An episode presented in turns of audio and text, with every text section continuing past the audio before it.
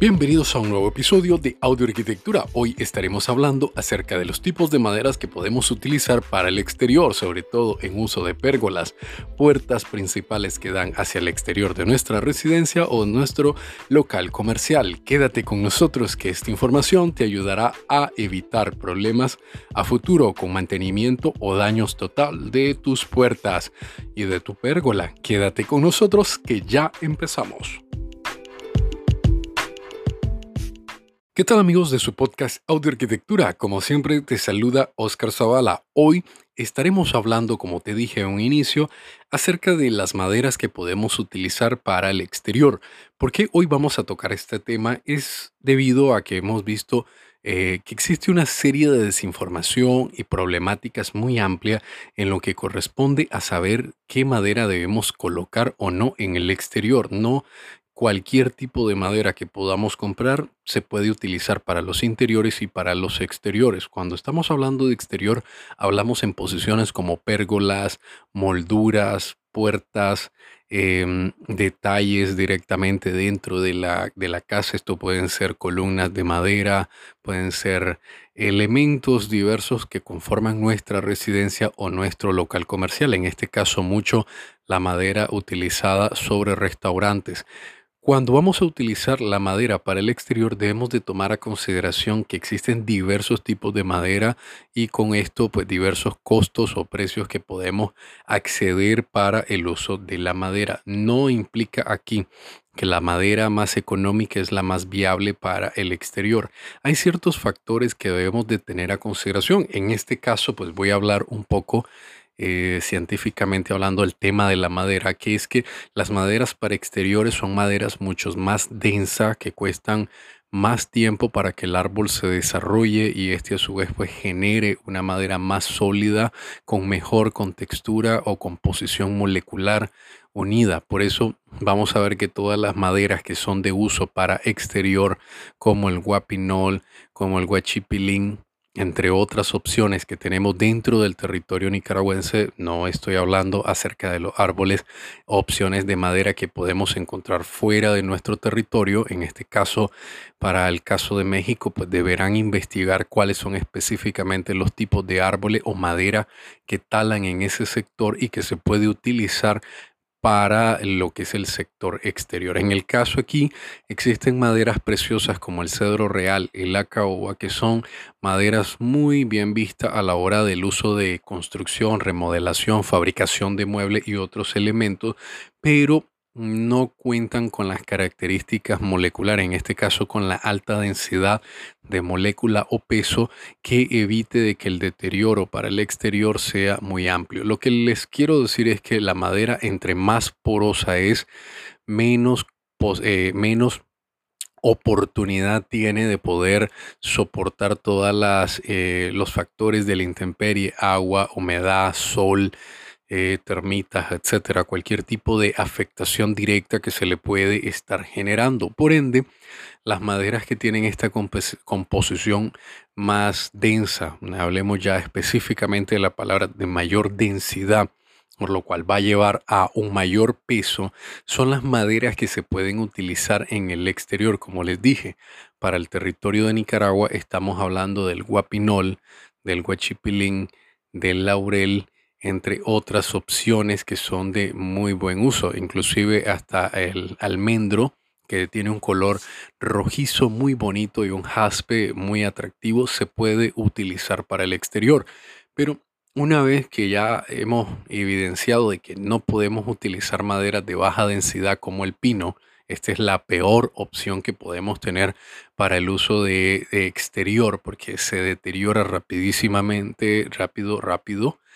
eh, llama demasiado comején. En este caso, la palabra comején para Nicaragua se utiliza para lo que es la termita o animal, insecto que se come la madera, que la destruye, por lo cual es la peor opción que podemos utilizar, sea para lo que sea para un restaurante, para una cabaña, para una casa, para elementos X. La posición, función o forma que ustedes le quieran dar,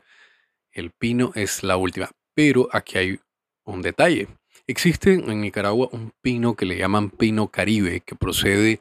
específicamente de los manglares ubicados en el sector de la costa caribe, Blofeld, Puerto Cabeza o Bilwi, donde existen unos bosques de pino que eh, por procesos naturales hay árboles de pino que caen, son arrastrados por el río y pasan alrededor de uno o dos años sumergidos en aguas de río con un cierto grado de sal procedente del Caribe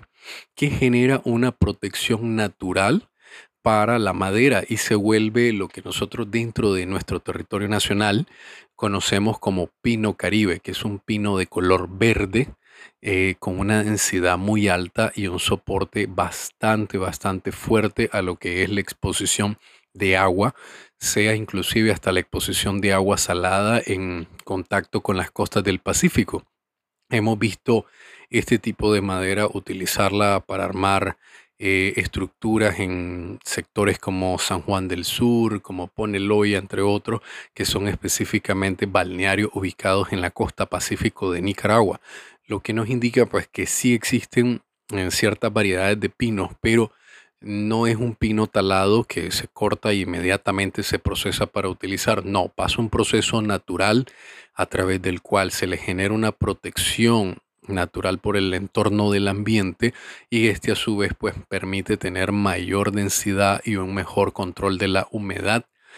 Pero mm, pues este pino no es muy fácil de encontrar entonces no es una opción muy viable para eh, si queremos nosotros hacer aserrados o demás de detalles, sobre todo cuando queremos hacer uso de pérgolas para terrazas exteriores, columnas, zapatas, entre otros detallitos estéticamente atractivos en el concepto de la arquitectura. Por ende, yo les considero, pues les recomiendo que trabajemos con maderas como el laurel, maderas como el guapinol, que es una excelente opción que podemos utilizar para maderas del exterior. En este caso podemos tener puertas, podemos tener capiteles, podemos tener molduras en cielos falsos, podemos tener molduras en los aleros de las residencias, podemos tener inclusive eh, pérgolas que estén 100% expuestas a la humedad, pero se recomienda de que le demos todo el proceso natural o el proceso eh, correcto de tratamiento. Esto incluye el aserrado, el corte, secado, procesado y aplicación de productos correctos para la intemperie. En este caso, el uso de los poliuretanos, que son excelentes protectores para la humedad y protectores para lo que son la influencia de termitas y otros tipos de agentes que pueden deteriorar mayormente la madera, les va a permitir de que podamos tener un uso eh, adecuado de unos 5, 6 o hasta 8 años. Esto sí, deben de tomar a consideración de que debemos de hacer un mantenimiento constante de todos los elementos, porque la madera va a sufrir mucho en el caso si tenemos pérgolas cuando eh, le coloquemos estructuras metálicas. ¿A qué me refiero con estructuras metálicas? Hablamos de platinas, hablamos de pernos, tornillos, cualquier elemento que pueda presentar oxidación directa por exposición de agua, eh, ya encontrándose a la intemperie. Esto va a generar que la cantidad de óxido y humedad que se encuentre en el punto terminará por dañar cualquier tipo de poliuretano que utilicemos, así sea de la mejor marca, puede ser de Comex, puede ser de Pintura Sur, etcétera. Nos va a generar un cáncer directamente ocasionado en el entorno de la oxidación, aparte que la exposición y expansión del perno por la oxidación va a generar que la madera se reviente y si esto representa un peligro estructural de que una viga de madera se pueda caer y colapsar sobre el usuario del, del restaurante o residencia, véanlo como un posible generador de accidente y esto pues no es muy bien visto. Entonces deberán de tener mucho cuidado realmente el manejo de la madera para los sectores exteriores es muy muy detallado. Existe otras posibilidades que ahora se han generado a través de las pinturas como dije de Comex, de Pintura Sur de Sherwin Williams en el cual eh, están generando poliuretanos que se pueden aplicar directamente sobre el metal, generan una protección ante, ante el óxido al metal, pero se puede generar un jaspe de simulación de madera. Esto cabe mencionar que no va a ser 100% similar a la madera, Hay otras opciones que me podrán indicar como el uso del PVC, pero el PVC 100% PVC va a generar deformaciones porque al final del día es plástico. Es plástico, es polivinílico compuesto, esos son sus términos de PVC, polivinílico compuesto, que al final del día pues va a generar una deformación en el elemento como tal y el lo que es el PVC no se puede utilizar 100% PVC. Lo que me refiero es que igual siempre va a tener que ir una estructura metálica recubierta de PVC que esto pues va a tener un menor eh, cantidad de mantenimiento anual, pero va a generar la deformación presente, a menos que el PVC cuente con otros aglomerantes, en este caso inclusive hasta con eh, colados de acerrín que se le incorporan para evitar esa deformación producto de la aplicación del calor directo sobre el polivinílico. Pero en este caso, pues no nos vamos a ampliar mucho en este tema porque estamos hablando específicamente de las maderas que se pueden utilizar para exterior. Como les dije, de manera a forma de resumen, la peor opción que podemos utilizar para tener en lo exterior es el uso del pino, sea pino curado, procesado, lo que sea. Otra eh, pésima opción es utilizar cualquier compuesto, ya sea MDF, fibran o como le quieran llamar, o inclusive el playwood, aunque hay un playwood que le determinan que es eh, resistente al agua, pero la textura y la cara que va a dar de acabado no es la que vamos a querer en una pérgola ni a un elemento eh, compositivo dentro de nuestra arquitectura, sea esto, vuelvo les repito, casa o local comercial. Por ende, esto es lo óptimo no de no utilizar pero después pues proceden las maderas preciosas que yo no les recomiendo hacer inversiones de caoba ni cedro real para el exterior porque son maderas que cuentan con cierto grado de densidad, pero no el necesario para tener una barrera que les pueda permitir la no ingreso de la humedad. En este caso, vuelvo y les repito, tres opciones rápidas que ustedes pueden utilizar. Laurel, en este caso no laurel de la India, sino laurel el autóctono de, de nuestro territorio nacional el pochote, podemos tener el almendro, el nancitón, esta es otra opción que ustedes pueden perfectamente utilizar, que son cuatro maderas que van a poder encontrar en aserraderos o en lugares de tiendas de madera que pueden utilizar para los elementos exteriores. Con el uso del poliuretano como sellado y las bases de colores podrán perfectamente darle cualquier tonalidad que ustedes quieran, sea rojiza, sea eh, genícero, sean tonalidades oscuras como las de la caoba o inclusive como la de cedro macho. Estos son las opciones más viables que podemos tener. Ahora, claro, les menciono el cedro macho, pero es otra madera que a nuestra consideración y por experiencia que hemos tenido en años pasados, no la recomendamos absolutamente ni para interiores ni para exteriores, debido a que tiene una característica muy conflictiva y es que ella absorbe y libera humedad conforme entramos y salimos de la época lluviosa, pero esto lo hacen todas las maderas, igual me lo van a comentar ustedes,